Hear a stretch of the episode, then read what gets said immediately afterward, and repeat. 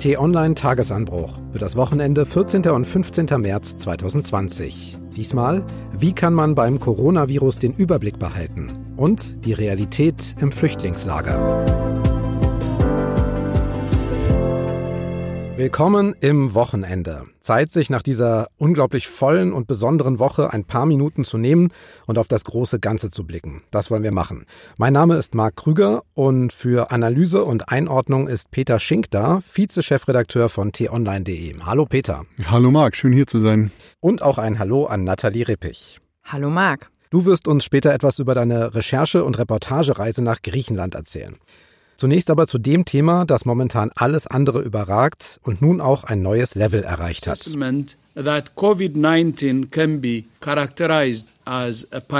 Covid-19 ist die Lungenkrankheit, die durch das neue Coronavirus ausgelöst werden kann. Und diese Krankheit ist nun offiziell eine Pandemie. Das hat die Weltgesundheitsorganisation in dieser Woche bekannt gegeben. Genaue Kriterien dafür gibt es zwar nicht, aber generell ist eine Krankheit dann eine Pandemie, wenn sie sich über mehrere Kontinente ausbreitet. Ist also eine Frage der Menge.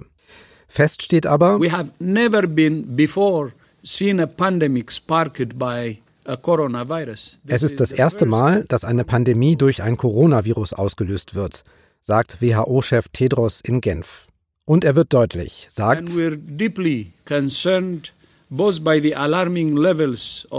dass er tief besorgt ist, weil sich das Virus so schnell ausbreitet, es teils schwerwiegende Folgen hat und weil es immer noch Staaten gäbe, sagt er, die nichts tun.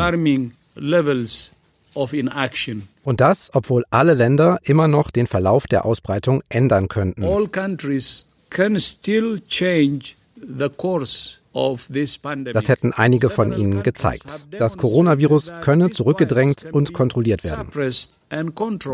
Soweit die internationale Perspektive. Diese Kontrolle, die der WHO-Chef fordert, ist aber spätestens in dieser Woche in vielen Ländern angekommen, auch in Europa, auch in Deutschland. Italien hat als erstes Land das öffentliche Leben weitgehend stillgelegt. Die Grundversorgung läuft weiter. Aber auch in Deutschland reißt der Strom der Absagen, der Verschiebungen und Ausfälle nicht ab. Peter, ich habe die Frage vor zwei Wochen Florian Harms gestellt, jetzt auch an dich. Wie siehst du die Lage? Bist du besorgt? Ja, ich würde lügen, wenn ich sagen würde, ich bin nicht besorgt. Die Frage ist, vor was eigentlich? Mhm. Du kannst das ja in mehrere Themenkomplexe aufteilen. Ne? Einmal sind wir wirklich besorgt wegen unserer Gesundheit, sind wir besorgt wegen der Auswirkungen wirtschaftlicher Art, aber auch auf die Gesellschaft. Und zweiteres finde ich, das, was zumindest in dieser Woche wirklich Thema war. Wir haben tiefgreifende Einschnitte in unser gesellschaftliches Leben, äh, sowohl was die Wirtschaft angeht, aber auch was unsere Bewegungsfreiheit angeht, was unsere Arbeit angeht. Da kommen die Einschläge jetzt schon deutlich näher. Und das, was wir, glaube ich, in dieser Woche spätestens alle gelernt haben, ist, wie sich der Virus quasi in unser Leben reinsneakt. Ne, es kommt so ein Tag nach dem anderen, wo immer mehr passiert und an einem Tag denkst du noch, na ja, nicht so schlimm, wachst am nächsten Morgen auf und stellst fest, huch, ist es doch schlimm. Und am nächsten Morgen wachst du auf und denkst, huch, ist es doch noch ein Grad schärfer. Und das ist natürlich etwas, was in dieser Woche uns schon gelehrt wurde. Als Journalisten blicken wir ja ständig auf die Lage, sehen all diese Meldungen. Allein die Einschränkungen für das Leben in Italien, in anderen Ländern, dann die Absage von Groß- und Kulturveranstaltungen, die Reiseeinschränkungen, aber auch die Reaktion an den Börsen mit den riesigen Verlusten diese Woche. Jedes einzelne davon wäre in anderen Zeiten Aufmacher gewesen, überall, einfach weil es so eine riesige Tragweite hat. Jetzt ist es quasi ein Strom von vielen Meldungen und immer kommt noch eine drauf. Viele Menschen werden sich jetzt vielleicht fragen, wie behält man da den Überblick? Das ist natürlich bei uns in einer Nachrichtenredaktion zumindest sehr professionell, weil wir es ja tagtäglich machen, den Überblick zu behalten zwischen den wichtigen und den weniger wichtigen Dingen. Aber du sagst völlig richtig, die Schwelle dessen, was gerade wichtig ist und was unwichtig ist, die hat sich schon deutlich verschoben. Mhm. Und wir müssen natürlich als Journalisten aufpassen, dass wir da nicht zu sehr abstumpfen. Aber ich glaube, das haben wir diese Woche ganz gut hinbekommen. Wir haben noch eine Sache erlebt, nämlich dass unsere Leser wirklich extrem jede kleinste Nachricht, die wir gebracht haben, auch inhaliert haben. Wir können das ja immer messen in Klicks. Und da haben wir diese Woche schon gesehen, die Aufmerksamkeit da draußen ist extrem hoch. Also das Interesse ist da. Das war jetzt die Journalistenperspektive. Für alle Leute, die nicht Journalisten sind und jetzt sagen, okay, ich möchte mich gerne informieren, wie mache ich das? Wie trenne ich da vielleicht auch das Seriöse vom Unseriösen? Hast du da noch Tipps? Ja, ich glaube, es gilt, was in unserer Informationsgesellschaft ganz generell gilt, erst einmal, dass es Quellen gibt, die seriöser sind und Quellen, die unseriös sind. Mhm. Ähm, also das kann man auch wieder an Beispielen festmachen. Natürlich sollte ich mich weniger in meinen Facebook-Gruppen informieren als dort, wo Nachrichten professionell ausgewählt werden. Aber auch selber darauf zu achten, dass man sich nicht so einem Überangebot aussetzt. Das finde ich persönlich ganz wichtig, mhm. dass man sagt, also es gibt zwar die Nachrichten und natürlich möchte ich viel wissen und viel Nachrichten konsumieren, dass man dann aber auch wieder ein bisschen persönlichen Abstand äh, für sich reinbringt. Jeder muss wissen, wo der für ihn so die Schwelle ist, aber tatsächlich, um auch noch für sich selber reflektieren zu können, was an Informationen da draußen so passiert. Beispiel die Vielzahl der neuen Corona-Fälle, die diese Woche vermeldet wurden.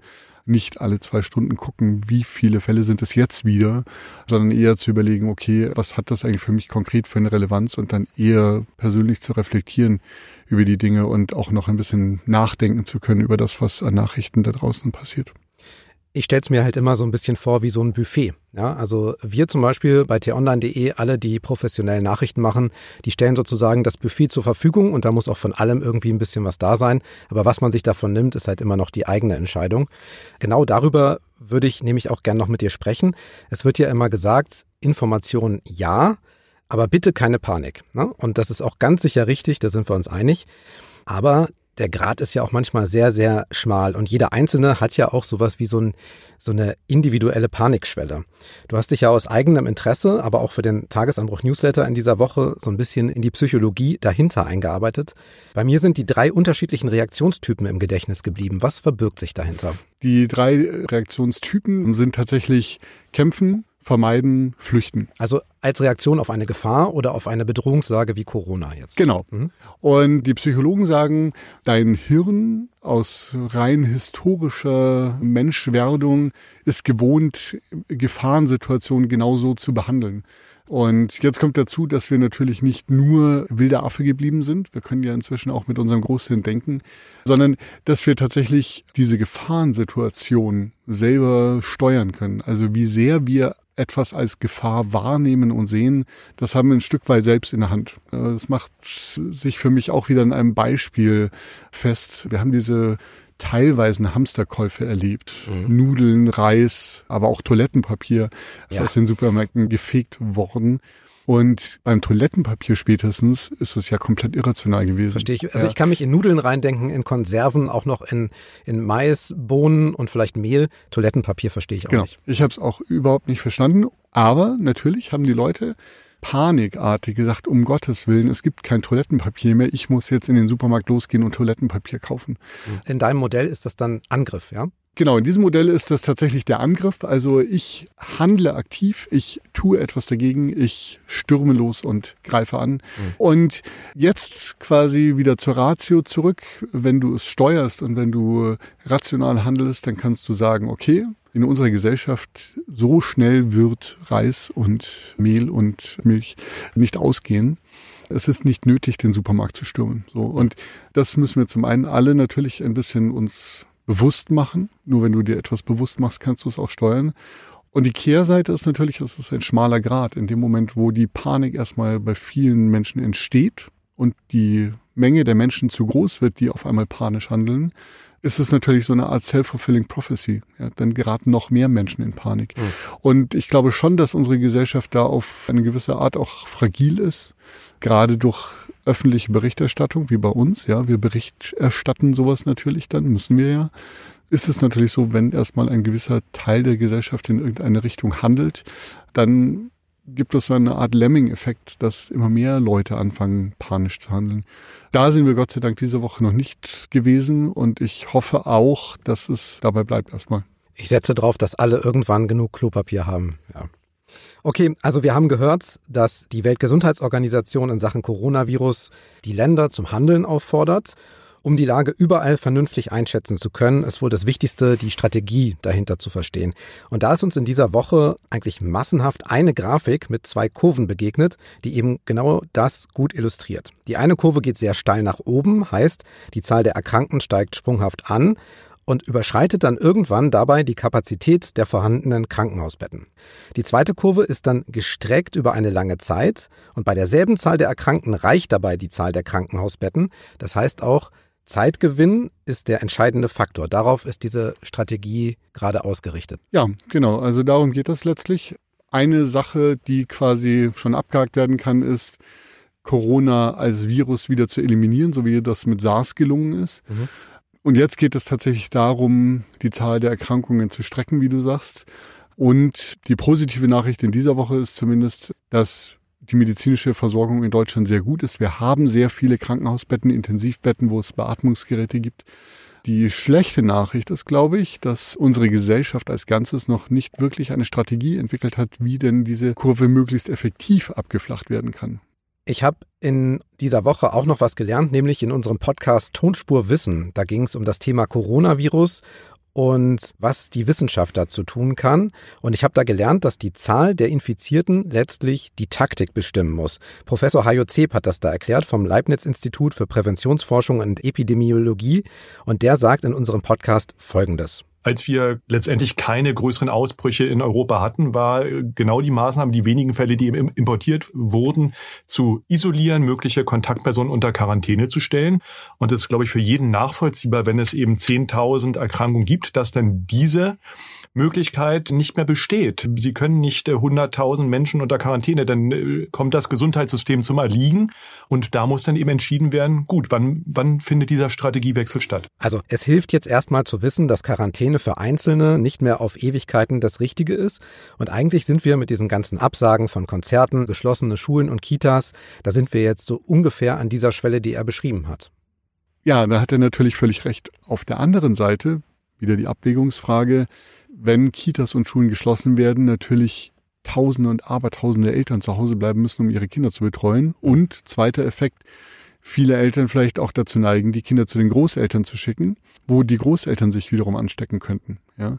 Solche Fragen müssen jetzt sehr schnell diskutiert werden. Und da hat unsere Gesellschaft dann ein kleines Problem, nämlich dass solche Diskussionsprozesse, solche Erkenntnisgewinne, die dann auch wirklich gesellschaftlich einheitlich beantwortet werden können, bei uns normalerweise Wochen und Monate dauern. Aber jetzt müssen wirklich innerhalb von Tagen Entscheidungen getroffen werden. Das heißt, letztlich müssen wir Entscheidungsstrukturen kriegen, wo es möglich ist, solche Entscheidungen schnell zu treffen. Und das möchte ich nächste Woche erstmal sehen. Wir haben ja täglich Pressekonferenzen, auch zu dem Thema, zu der neuen Lage. Gesundheitsminister Jens Spahn ist da momentan im Dauereinsatz. Virologen, Mediziner, aber auch Wissenschaftler auch, speziell die vom Robert Koch Institut. Neu war diese Woche der Auftritt der Bundeskanzlerin. Die hat nämlich diese Woche eine Pressekonferenz gegeben, hat alle bisherigen Maßnahmen rund um das Coronavirus verteidigt und eine Ansage gemacht. Deshalb ist eben nicht das zentrale Problem, ob ein Fußballspiel, wenn ich das so hart sagen darf, mit oder ohne Publikum stattfindet. Wenn man dazu einen Beitrag dadurch leisten kann, dass Menschen, die krank sind, Menschen, die alt sind, nicht in eine Situation kommen, wo sie vielleicht nicht mehr medizinisch die richtige Behandlung führen können, dann ist das genau das Verhalten, was wir jetzt brauchen. Und so gibt es viele Dinge. Und es gipfelte dann eigentlich noch in diesem Satz. Da sind unsere Solidarität, unsere Vernunft, unser Herz füreinander schon auf eine Probe gestellt, von der ich mir wünsche, dass wir diese Probe auch bestehen können. Ja, und wenn ich das mal so hart sagen darf, da hat sie sich, finde ich, auf einen sehr bequemen Standpunkt zurückgezogen. Mhm. Dass Fußballspiele nicht stattfinden, das ist hart für die Vereine, aber da können wir uns, glaube ich, alle darauf verständigen, das macht Sinn. Ja, das ist eine Freizeitbeschäftigung für aber tausende Menschen jedes Wochenende. Aber du hast in dem zweiten O-Ton hast du gemerkt, dass sie selber anfängt zu appellieren an unsere Vernunft, ja, ja an unsere Solidarität. Und auch das ist natürlich in ihrer Position äh, gut, das zu tun, auf der einen Seite. Auf der anderen Seite muss sie natürlich auch sagen, was das dann bedeutet. Was heißt denn jetzt sich vernünftig verhalten? Da gibt es einfach noch viele, viele, viele unbeantwortete Fragen. Und da habe ich ein bisschen auch diese Woche Antworten vermisst. Da ist zum Beispiel Jens Spahn wirklich sehr viel deutlicher gewesen in den Tagen davor, als die Kanzlerin es dann in diesem ersten Auftritt vor der Bundespressekonferenz war. Da brauchen wir jetzt tatsächlich aber auch Menschen, die formulieren, was Vernunft heißt. So ein Mensch müsste ja eigentlich die Bundeskanzlerin sein als Regierungschefin. War sie deiner Ansicht nach zu lange, zu passiv oder vielleicht auch zu still bei diesem Thema, zumindest nach außen? Ja, ich würde sagen, sie hat sich Merkel-esk verhalten. Ich äh, habe da ein ganz typisches Muster gesehen in ihrem Verhalten, wie sie als Bundeskanzlerin ja seit Jahren auftritt. Sie ist eine Person, die sehr lange abwägt. Das ist ein bisschen die Wissenschaftlerin in ihr, ähm, die sich beraten lässt, die sich Meinungen einholt und erst zu einem relativ späten Zeitpunkt anfängt, aktiv zu handeln. Das hat in vielen, vielen Fällen auch dazu geführt, dass ihr Regierungshandeln auch positiv wahrgenommen wurde und ähm, auch gut funktioniert hat. Das ist natürlich in der Situation jetzt ein Stück weit problematisch, weil die Abläufe im Moment so schnell sind. Letztlich muss dann am Ende die Geschichte zeigen, ob wir sie da mehr gebraucht hätten jetzt in dieser Situation. Aber es fehlen tatsächlich im Moment, finde ich, ein bisschen die handelnden Personen auf Bundesebene, aber auch auf Länderebene. Zum Schluss, es wird ja gerade empfohlen, beim Begrüßen auf den guten alten Handschlag zu verzichten. Und dafür hat die Kanzlerin auch noch einen Tipp als Ersatz genannt. Dafür eine Sekunde länger in die Augen gucken und lächeln. Genau. Und nicht schon mit der Hand beim nächsten sein, ist auch eine Okay, dann gucke ich jetzt Peter in die Augen, lächle und sage herzlichen Dank für den Moment. Vielen Dank, Marc. Jetzt zu einem Thema, das ohne Corona garantiert ganz oben in den Nachrichten wäre und das trotz allem anderen Aufmerksamkeit verdient hat. Vergangene Woche haben wir uns hier im Podcast über die Situation von Flüchtlingen und Migranten unterhalten, die an der Grenze zwischen Griechenland und der Türkei festsitzen, nicht weiterkommen. Vor ihnen die geschlossene und gesicherte griechische Grenze, hinter ihnen türkische Sicherheitskräfte, die sie nicht zurücklassen. Hören Sie gern nochmal rein. Aber selbst wenn Menschen es nach Griechenland schaffen, erwartet sie Unsicherheit und Chaos. Beispiel Moria, ein Camp auf der griechischen Insel Lesbos in Sichtweite der türkischen Küste. Das Flüchtlingslager war gedacht für maximal 3000 Menschen. Jetzt leben dort mindestens 22.000 Frauen, Männer, Kinder, Alte. Nathalie Rippich hat einen Großteil der Woche in Moria verbracht, war zusammen mit unserer Kollegin Madeleine Jansen dort und kann uns jetzt einen Eindruck geben. Wie leben so viele Menschen auf so wenig Platz, Nathalie? Wie sieht's aus in Moria auf Lesbos? Das ist ganz surreal. Man fühlt sich gar nicht, als wäre man in Europa, sondern als wäre man in einem Slum. Der Unterschied ist, dass in diesem Slum unheimlich viele Nationalitäten und Ethnizitäten zusammenleben. Es ist wirklich schrecklich. Es ist dreckig, es stinkt, die Behausungen sind des Wortes nicht wert. Aber gleichzeitig, was ich unheimlich beeindruckend fand, und genauso ging es Madeleine Janssen auch, dass die Menschen sich organisieren. Sie haben Strukturen geschaffen, gewisse Sicherheitsstrukturen, sie haben sich Läden aufgebaut. Es gibt wirklich so eine Art kleines Stadtleben. Und die Menschen, die dort so schrecklich leben und auch mit so viel Ungewissheit leben und viel Schlimmes erlebt haben, sind trotzdem selbstbewusst. Sie sind unheimlich gastfreundlich und offen also es zeigt sich, glaube ich, in der Krise, welche Stärke Menschen entwickeln können. Und ich war wirklich beeindruckt. Du sagst Behausungen und wir haben ja gesagt, eigentlich für 3000 Leute war das Lager konzipiert. Wie habe ich mir so eine Behausung vorzustellen? Das Lager besteht hier aus mehreren Teilen. Im Kern gibt es das sogenannte Detention-Lager, das Ursprungslager, da gibt es Container. Nun ist es aber so, dass da viel mehr Menschen leben, als geplant waren. Und die haben sich auf den Feldern rundherum, wo Olivenbäume stehen, Campingplätze quasi eingerichtet. Nur ist das halt nicht romantisch, wie wir uns Camping vorstellen, sondern da sind Paletten zusammengeschustert mit Planen drüber. Da sind ein paar Isomatten auf den Fußboden geschmissen, Plastiktüten mit allem, was die Menschen noch haben. Viel ist es nicht. Und so leben die dann im Matsch bei Wind und Wetter. Und es gibt viel Wind und Wetter auf Lesbos zurzeit. Und die Menschen brauchen ja auch Wasser, die brauchen Lebensmittel, die brauchen Grundversorgung, aber auch Toiletten und Duschen. Wie ist das organisiert? Wie kann ich mir das vorstellen? Organisiert ist in diesem Zusammenhang ein interessantes Wort, weil eine wirkliche Organisation gibt es da nicht. Die Toiletten sind unheimlich weit weg von vielen Behausungen. Das liegt daran, dass es wenige Toiletten gibt, viel zu wenige. Genauso sieht es mit Duschen aus. Das Wasser fällt immer wieder aus, genauso wie der Strom. Lebensmittel sind immer ein Problem. Es wird um die Essensration viel gestritten. Mittlerweile haben sich kleine Läden gebildet, wo Flüchtlinge Flüchtlinge versorgen. Sie haben eine eigene Infrastruktur gebildet. Trotzdem ist es einfach so, dass die Bedingungen furchtbar sind. Also zum Beispiel wird der Müll nicht abtransportiert. Hm. Da liegt überall Müll rum. Weil die Menschen nachts nicht zu den Toiletten kommen, machen sie in Plastikflaschen. Überall auf diesem Gelände liegen also Plastikflaschen mit dunkelgelber Flüssigkeit drin. Es rennen Ratten rum. Das Wasser vom Regen bildet Furchen. In diesen Furchen sammelt sich Dreck. Also das sind Zustände, das kann man sich hier in Europa wirklich nicht vorstellen. Das ist für Europa wirklich unwürdig. Und das liegt nicht an den Menschen, die da leben, sondern an den Strukturen. Es gibt faktisch einfach keine. Die Menschen sind auf sich allein gestellt. Jetzt haben wir auch diese Woche gehört, dass auf Lesbos das Gebäude einer Schweizer Hilfsorganisation abgebrannt ist. Ein Gemeinschaftszentrum, da war so ein Café drin, Friseur, Bücherei, Angebote für Kinder. Was hast du davon mitbekommen? Das war unser erster Abend. Wir sind angekommen und waren mit Freiwilligen essen, um uns ein Bild von der Lage verschaffen zu lassen. Und dann kam die Nachricht per WhatsApp bei den Mädels an, dass dieses One Happy Family brennt. Und es war Schock. Das war wirklich schockierend. Die Mädels waren komplett fertig, haben uns dann erzählt, dass es eines der wenigen Angebote war für die Menschen aus Moria, wo sie Freizeit erleben können, wo Kinder auch unterrichtet werden, jeden Tag 250.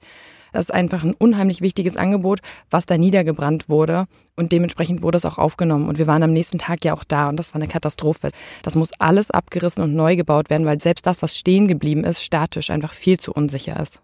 Was machen denn die Menschen, die in dem Lager leben, sonst den ganzen Tag? Nicht viel, ehrlich gesagt. Einer unserer Kontakte vor Ort hat uns gesagt, als ich mich gewundert habe darüber, wie gepflegt die Menschen für die Zustände, in denen sie leben, aussehen, der meinte zu mir, die Menschen machen den ganzen Tag Körperpflege, soweit es möglich ist, um irgendwie ein gewisses würdiges Leben sich zu erhalten und kümmern sich ums Essen, weil ich ja schon erwähnt habe, dass die Essensbeschaffung teilweise ein Problem dort ist. Und alle, die in Moria leben und auch in den anderen Lagern, die wollen ja eigentlich nicht dort sein, sondern die wollen weiter. Und ich nehme mal an, dass alle inzwischen auch wissen, dass das schwierig wird. Ne? Wie beurteilen die Leute, mit denen ihr gesprochen habt, ihre eigene Lage? Viele sind trotzdem noch hoffnungsvoll und haben nach wie vor totales Vertrauen in die EU. Die sind auch verständnisvoll, die Menschen, mit denen wir gesprochen haben, können auch nachvollziehen, dass die Lage auch für die Griechen und für die Inselbewohner schwierig ist. Trotzdem haben auch gleichzeitig viele Menschen gesagt, dass sie enttäuscht von der EU sind, was ganz anderes erwartet haben.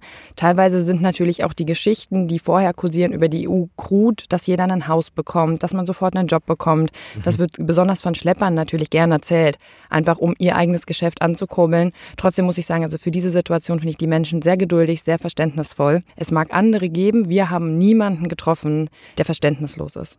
Und es ist dort auch angekommen, dass es erstens in der EU halt diese Diskussion gibt um die Aufnahme und Verteilung von Flüchtlingen und zweitens natürlich diese Corona-Sache noch, die alles überlagert. Das wissen die in dem Lager. Das ist unterschiedlich. Das ist gar nicht deren primäres Problem. Also man hat durchaus schon Menschen gesehen mit Atemmasken, aber den Menschen geht's da so schlecht, die sind wirklich damit beschäftigt, von Tag zu Tag zu kommen. Und manche harren da einfach seit Monaten aus. Ich habe mit einem gesprochen, mit einem Bewohner, der ist seit acht Monaten da. Sein Asylgespräch wird immer wieder nach hinten verschoben. Jetzt ist es im September. Und er beschäftigt sich eigentlich nur damit. Alles andere ist für ihn irgendwie völlig irrelevant und so scheint es vielen zu gehen. Sie warten und sie haben sich in dieser Warteposition ein Stück weit abgefunden. Wie könnte es denn theoretisch für zumindest einige in dem Lager weitergehen? Gibt es überhaupt eine Hoffnung, dass sich dieser Zustand, dass sie da bleiben müssen, nicht weiterkommen, dass sich dieser Zustand irgendwann auflöst? Es gibt ja mehrere Lager auf Lesbos. Moria ist eine ganz schreckliche Einrichtung. Das ist riesengroß. Das ist quasi die erste Station, wo man hingebracht wird. Es gibt noch Karatepe. Das ist ein kleineres Lager mit maximal 1400 Menschen. Es gibt noch ein ganz kleines Lager für besonders schwere Fälle. Auch da gibt es die minimale Chance, seine Lage auf der Insel zu verbessern. Was den Fakt angeht, die Insel zu verlassen, da sind die Geflüchteten dort maßgeblich von der EU abhängig und die wird sich ja zurzeit einfach nicht einig darüber, wie man verfahren kann. Wichtig wäre, dass Geflüchtete aufgenommen werden. Das Problem ist, dass viele Menschen auch auf der Insel, Inselbewohner, Angst davor haben, dass vielleicht 5000 Menschen von der Insel runterkommen und dann 7000 Menschen nachkommen. Das ist die große Sorge sowohl bei den Inselbewohnern als auch in der EU selbst. Nun gab es diese Woche zumindest Meldungen, dass in Deutschland einzelne Städte und Bundesländer Kinder aus den überfüllten Lagern in Griechenland aufnehmen wollen. Sachsen hat zum Beispiel angekündigt, bis zu 20 schutzbedürftige Kinder holen zu wollen.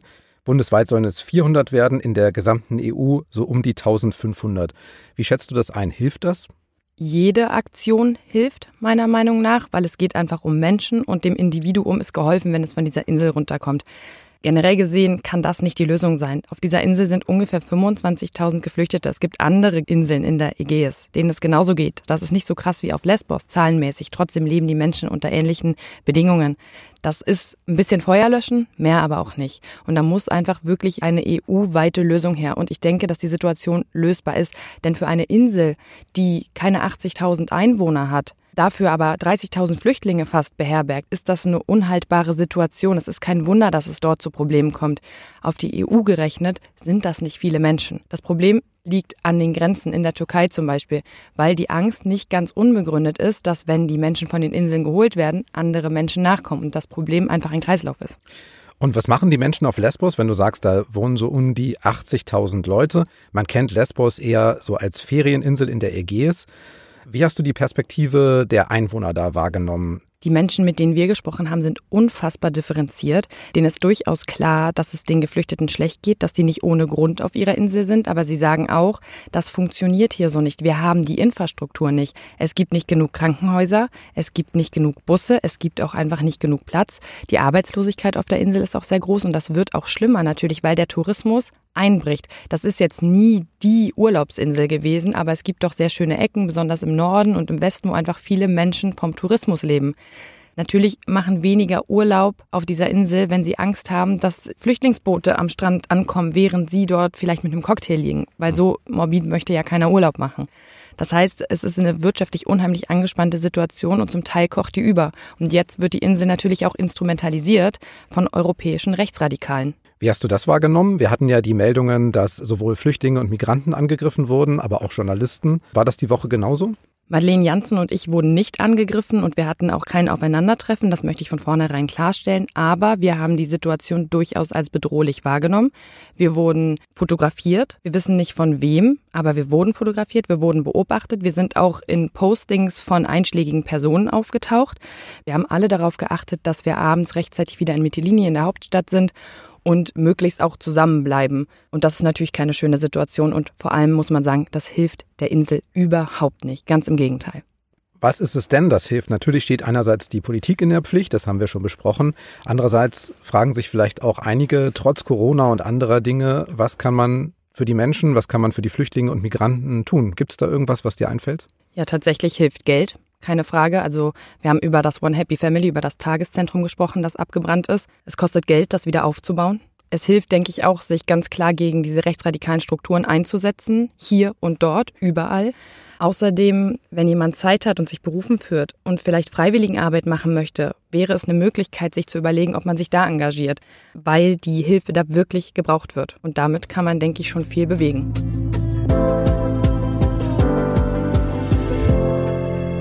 So, das war ein ausführlicher Blick auf wichtige Themen der Woche. Beide werden uns ganz sicher auch in den kommenden Tagen noch begleiten.